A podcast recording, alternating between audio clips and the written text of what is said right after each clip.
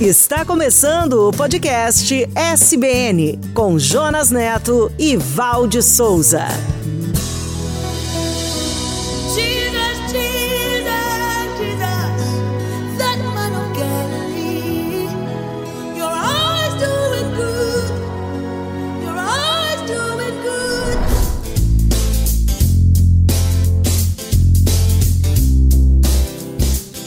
Olá, eu sou o Jonas e este é o podcast SBN. Obrigado por sua companhia. Vamos para mais um episódio da série A Igreja de Jesus, a história do maior empreendimento de todos os tempos. Oi, pessoal! É um grande privilégio estar aqui com vocês. Eu sou a Val e convido você para se emocionar comigo pelo primeiro século de nossa era e conhecer a revolução que colocou o mundo de cabeça para baixo, sob o poder do Espírito Santo. Os discípulos desafiaram os primeiros 100 anos da nossa história com luta, suor e sangue. Eles fizeram de tudo para levar as boas novas para todas as pessoas. Aproveite para nos conhecer melhor no site podcast.soboasnovas.com.br, no youtube.com barra Novas e nas plataformas de áudio SoundCloud, Spotify, Apple e Google. E queremos conhecer você também. A Igreja de Jesus, até os confins da terra.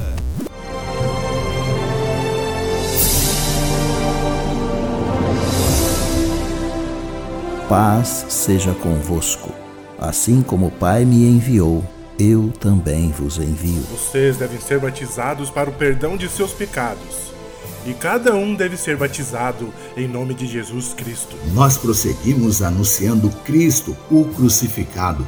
Os judeus se ofendem com isso e os gentios dizem que é tolice. Amem uns aos outros, como eu os amei. Todos vocês são um só, por estarem unidos por Cristo Jesus. Venha, aquele que tem sede, venha, receba de graça da água da vida. Eu sou o pão da vida.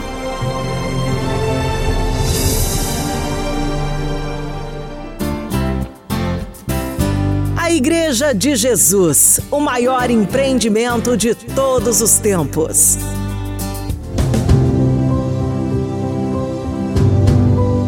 Quando Pedro perguntou, Senhor, para onde iremos? o mestre lhe respondeu: Até os confins da terra. A Igreja de Jesus. O maior empreendimento de todos os tempos.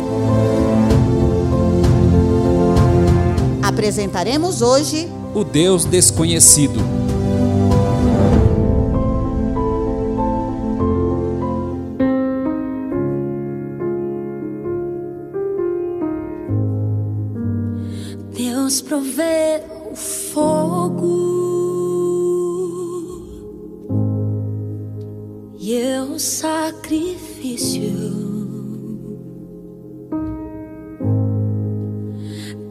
Provê o Espírito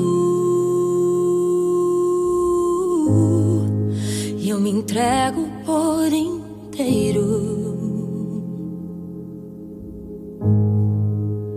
Deus provê o fogo e eu sacrifício. Eu sou. Deus provê o Espírito e eu me entrego por inteiro. Enche-me, Deus, enche-me, Deus, enche-me, Deus, enche-me. A Igreja de Jesus, até os confins da terra.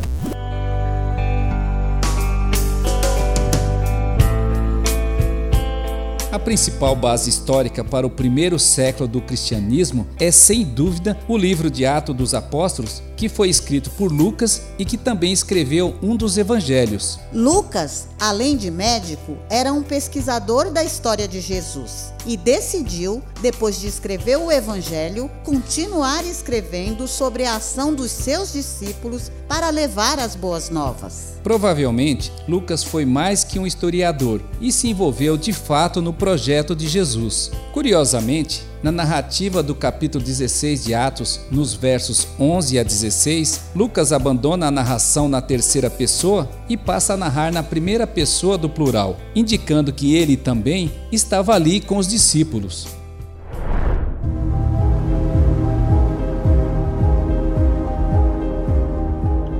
No episódio anterior, Paulo e Silas estavam em Tiatira, região da Macedônia, quando foram açoitados e presos por terem expulsado um espírito mal de uma escrava que, possuída, fazia adivinhações para seus senhores. Eles foram colocados na cadeia, com os pés presos num tronco, e um carcereiro os vigiava o tempo todo. Por volta da meia-noite, Paulo e Silas oravam e cantavam hinos a Deus, e os presos ouviam. De repente, um forte terremoto estremeceu a cadeia. Todas as portas se abriram, as correntes de todos os presos se soltaram.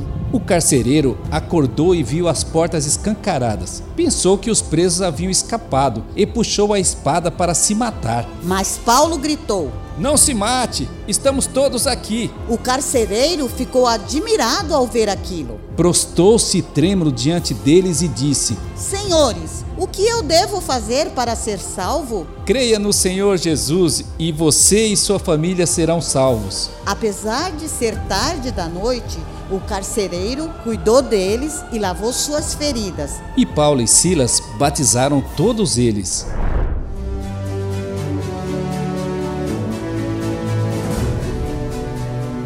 Em seguida, ele os levou para sua casa e lhes serviu uma refeição. E toda a sua família creu em Deus e a alegria era grande naquela casa. Pela manhã, os magistrados mandaram os guardas até o carcereiro. E eles disseram: Solte estes homens. No entanto, Paulo não aceitou aquilo. E mandou dizer aos magistrados: vocês nos açoitaram publicamente, sem julgamento, e nos colocaram na prisão, apesar de sermos cidadãos romanos. Agora querem nos soltar às escondidas? De maneira nenhuma. Queremos que vocês venham e nos libertem à vista de todos. Os magistrados, quando souberam que eles eram cidadãos romanos, correram até eles, pediram desculpas e suplicaram para que deixassem a cidade. Depois de saírem da prisão, Paulo e Silas voltaram à casa de Lídia para se encontrar com os irmãos e os encorajar mais uma vez. E logo depois partiram, conforme relato de Atos, no capítulo 16.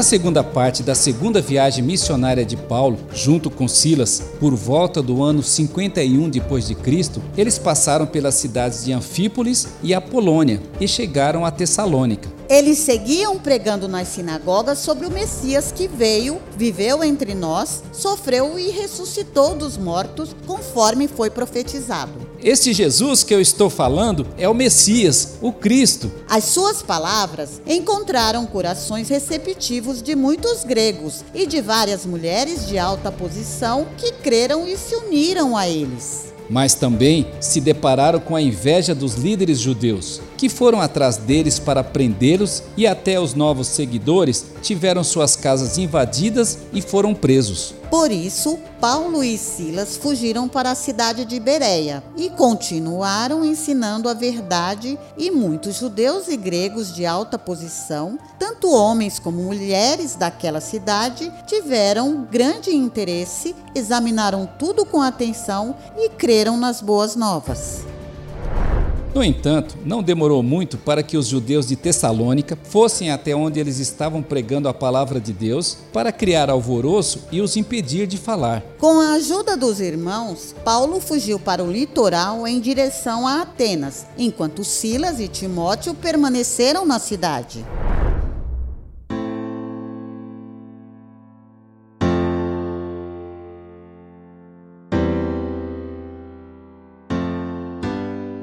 A cidade de Atenas era uma das principais cidades da Grécia antiga e muito rica culturalmente. Ali era o centro da filosofia grega e também um local de muitas crenças e ídolos.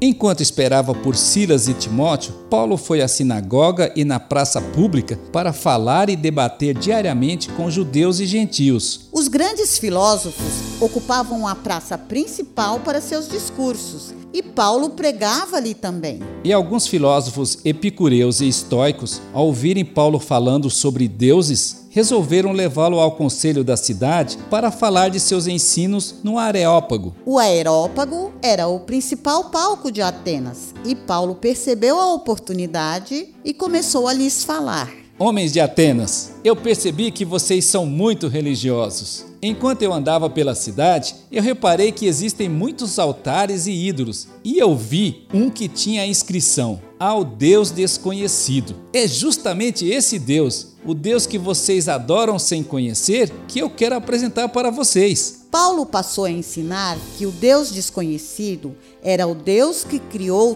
todas as coisas, era o Deus que cuida de nós e por causa dele nós vivemos, nos movemos e existimos. E que ele não é um ídolo de ouro, prata ou pedra projetado por artesãos, mas um Deus que veio viver entre nós, que morreu e ressuscitou para que tenhamos a vida eterna. E agora, o Deus desconhecido está sendo conhecido por todos vocês. A palavra ressurreição era estranha à cultura grega. Por isso, quando Paulo falou de ressurreição dos mortos, alguns riram com desprezo e disseram: Chega, vamos falar sobre isso em outra ocasião.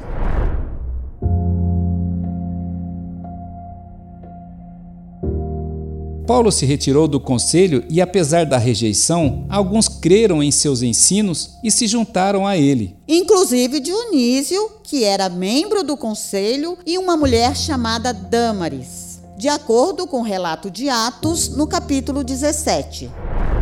As boas novas do Deus desconhecido precisavam chegar a todas as pessoas de todos os lugares, e Paulo sabia disto. Sempre haverão aqueles que aceitarão e crerão, e também os que rejeitarão e até perseguirão. Quem sou eu para que o grande rei me receba assim? Me perdi, ele me encontrou, seu amor por mim, seu amor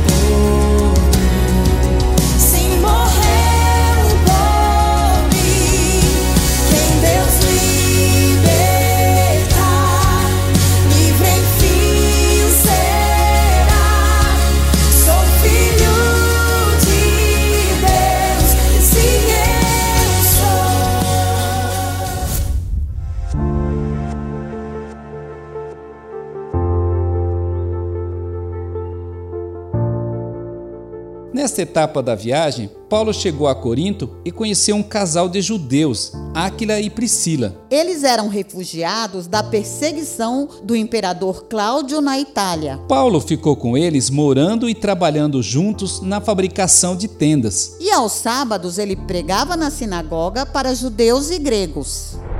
Pouco tempo depois, Silas e Timóteo se juntou a eles.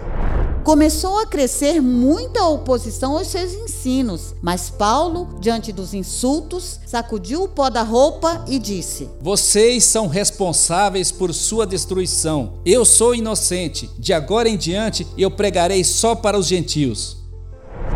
Apesar da rejeição, muitos em Corinto que ouviram as boas novas creram e foram batizados. Inclusive Crispo, que era líder da sinagoga, e toda a sua família.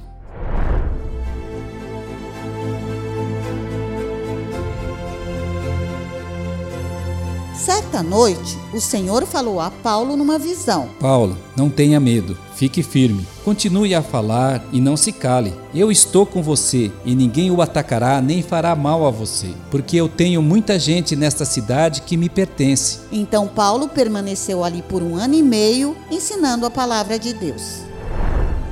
Os líderes continuavam perseguindo Paulo e certa vez o prenderam e levaram ao governador Galho para o julgar. Mas o governador não queria perder tempo com isto. Isto é apenas uma questão religiosa de sua lei. Resolvam isto vocês mesmos. Eu me recuso a julgar estas coisas. E os expulsou do tribunal. Apesar disto, a multidão agarrou Sóstenes, o novo líder da sinagoga que apoiava Paulo, e o espancou ali mesmo, na frente do tribunal. Mas o governador nem se importou com isto.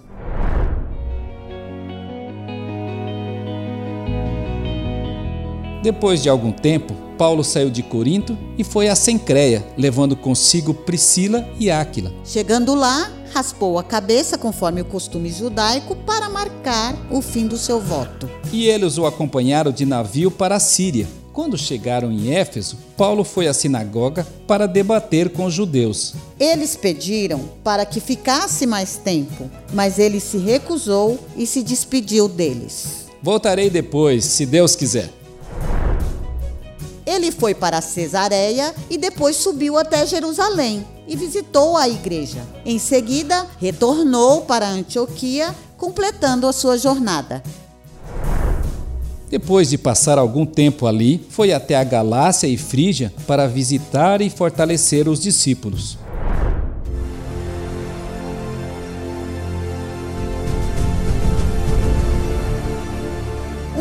Forte da Igreja de Jesus era o poder da pregação de seus escolhidos, e havia sempre espaço para um novo discípulo. Foi assim que chegou a Éfeso, vindo de Alexandria, um judeu chamado Apolo. Ele era um orador eloquente e conhecedor das Escrituras. Ele ensinava a respeito de Jesus com profunda exatidão e entusiasmo, embora só conhecesse o batismo de João. Mas quando Priscila e Áquila o ouviram na sinagoga, se aproximaram dele e explicaram com mais exatidão o caminho de Deus e lhe deram todo o suporte. E assim, Apolo passou a percorrer a Acaia, incentivado e recomendado pelos irmãos de Éfeso. O seu engajamento foi de grande ajuda nos ensinos, porque trouxe novo vigor nos debates públicos. Ele usava fortes argumentos para demonstrar que Jesus é o Cristo e despertava fé tanto para judeus como para não judeus, conforme Atos capítulo 18. Em sua segunda viagem missionária, Paulo passou em mais de 10 cidades, percorrendo cerca de 3.500 quilômetros, durante aproximadamente três anos. A Igreja de Jesus crescia com a propagação do Evangelho, movida por discípulos criativos e entregues ao poder do Espírito do Senhor.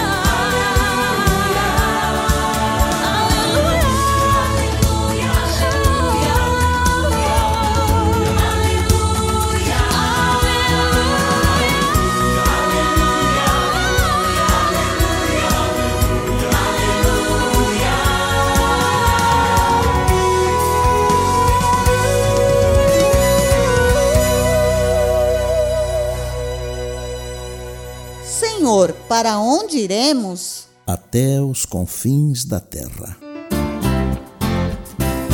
A Igreja de Jesus, o maior empreendimento de todos os tempos.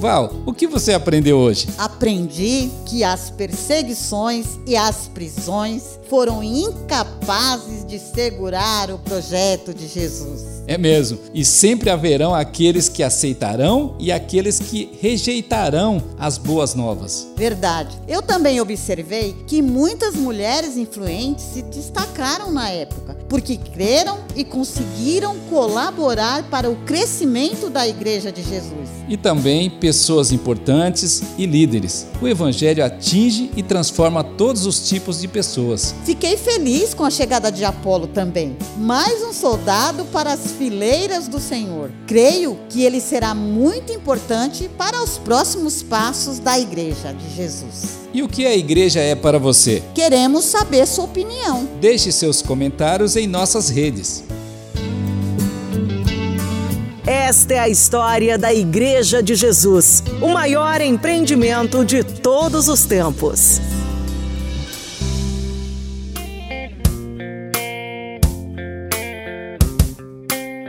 No próximo episódio, veremos Paulo iniciando sua terceira viagem missionária. E veremos também Paulo enfrentando os desafios de Éfeso e ressuscitando um jovem em Troade. No próximo episódio, venha ver A Igreja de Jesus até os confins da terra. até os confins da terra.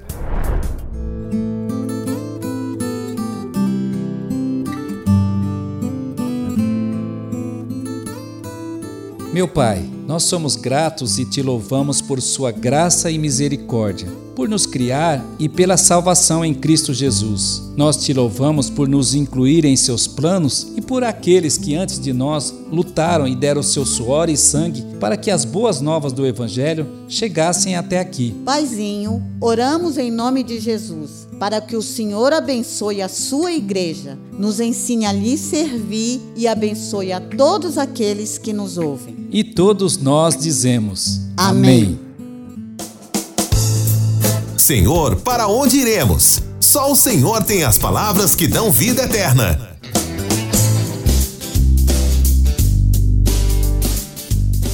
Gostou desse episódio? Quer apoiar o Ministério Sua Boas Novas?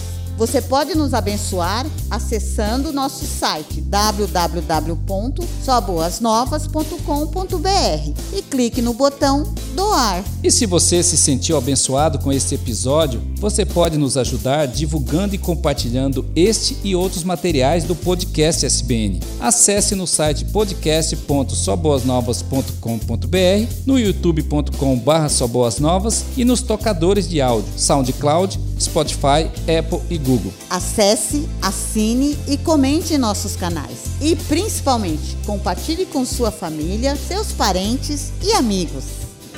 A Igreja de Jesus, até os confins da terra.